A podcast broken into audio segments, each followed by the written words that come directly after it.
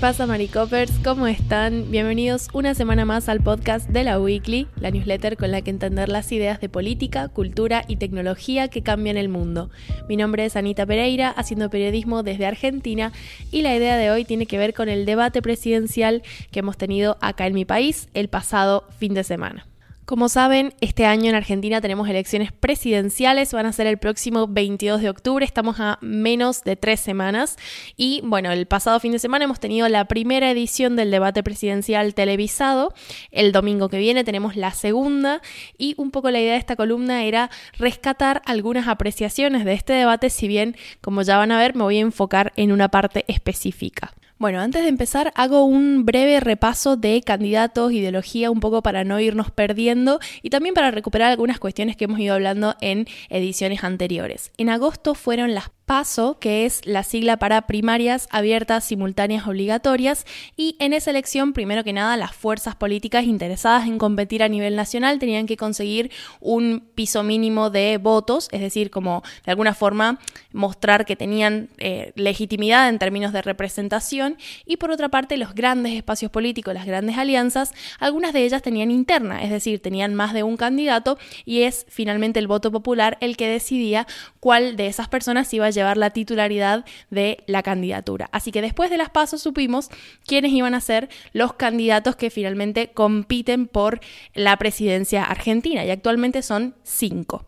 tenemos en primer lugar y la gran sorpresa de las PASO porque terminó siendo el candidato más votado, pese a que es una fuerza, un espacio político relativamente nuevo en Argentina. Estoy hablando de Javier Milei, del partido ultraliberal La Libertad Avanza. También está Sergio Massa, que es del el centro izquierda Unión por la Patria, que es un frente de lo que acá en Argentina conocemos como peronismo y que también es el oficialismo, es decir, es el mismo partido, el mismo espacio político del actual presidente Alberto Fernández.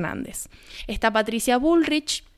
Patricia gana la interna de el principal espacio político opositor al peronismo, opositor a el actual gobierno, que es Juntos por el Cambio, y también clasificaron, digamos, con un margen bastante menor de votos, pero aún así llegaron a, al porcentaje requerido. Juan Schiaretti, que es de un partido de centro, Hacemos por nuestro país, y Miriam Bregman, que es de la izquierda, Frente de Izquierda y de Trabajadores Unidad. Estos cinco candidatos fueron los que participaron entonces del debate presidencial del pasado domingo. Si bien la atención estaba obviamente focalizada en los tres candidatos de los espacios políticos más votados y que reunieron en torno al veintipico por ciento de los votos, finalmente fue para sorpresa de muchos, la candidata izquierdista Miriam Bregman, quien logró captar la atención del público debido al desempeño. Y esto se reflejó sobre todo en redes sociales. Miriam Bregman esa noche encabezó las tendencias en Twitter,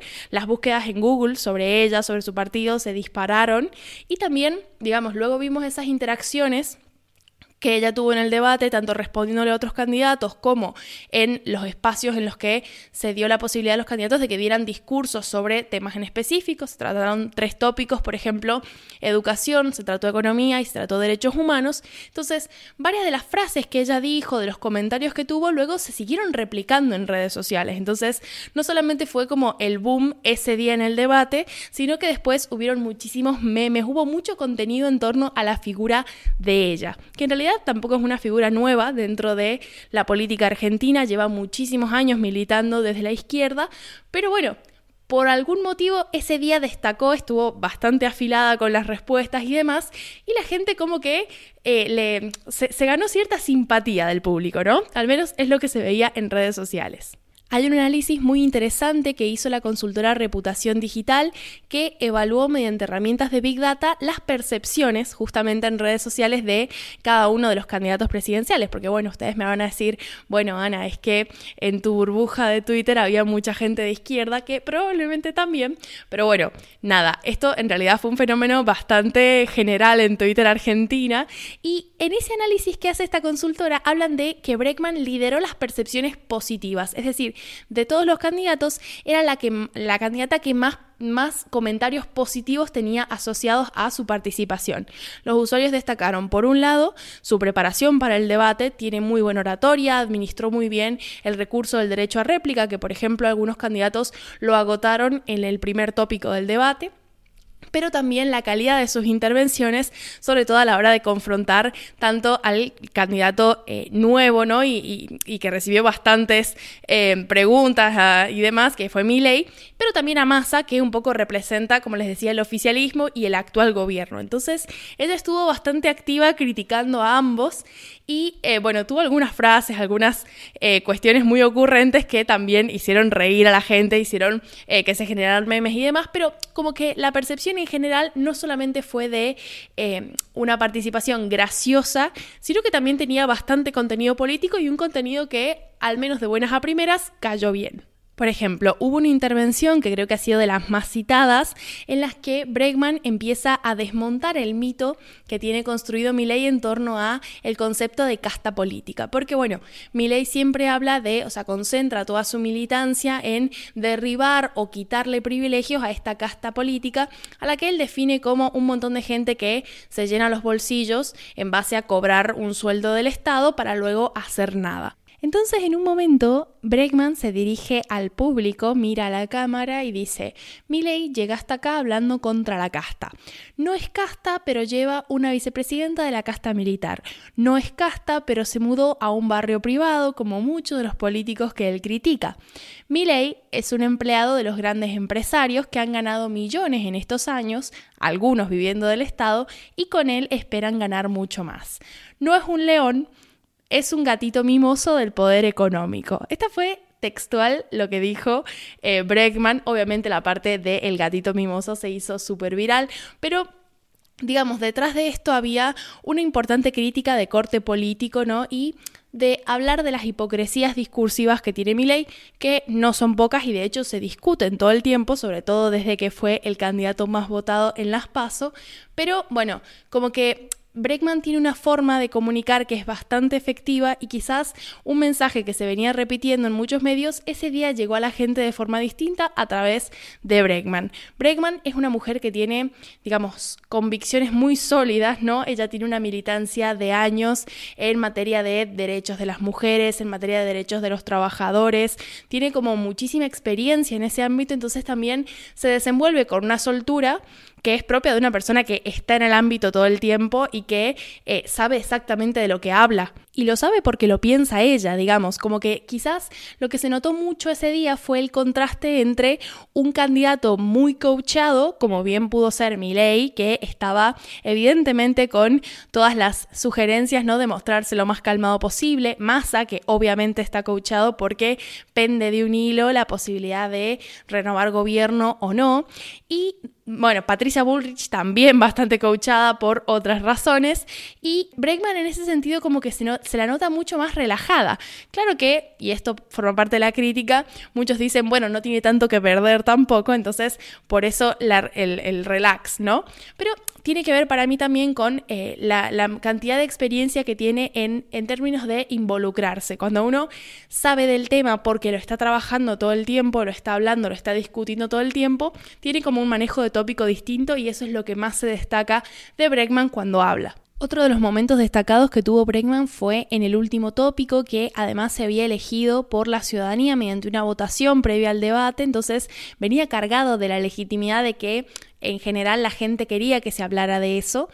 lo que pasó fue que Bregman habló después que Milley, entonces el contraste fue muy grande. Milley llevó a ese tópico en específico una postura negacionista que cuestionaba las cifras, por ejemplo, de desaparecidos durante la dictadura, un momento de la historia argentina en la que hubo terrorismo de Estado para con la ciudadanía. Entonces, claro, después de eso, después de frases que dijo Milley como eh, el curro de los derechos humanos y el hecho de que había gente haciendo mucho dinero en base a hablar sobre derechos humanos y como un poco robar con eso. Entonces, claro, cuando toma la palabra Bregman, que lo hace desde una postura sólida de la defensa de los derechos humanos, ella dice, y cito textual, nuestra lucha nunca fue fácil, nuestra lucha no es ningún curro. Y con la misma fuerza condenamos las desapariciones y asesinatos de pibes a manos de las fuerzas de seguridad bajo gobiernos constitucionales. Y acá hay un guiño importante al uso de las Fuerzas Armadas que tienen dentro de su plataforma política tanto Javier Milei como también Patricia Bullrich, que bueno,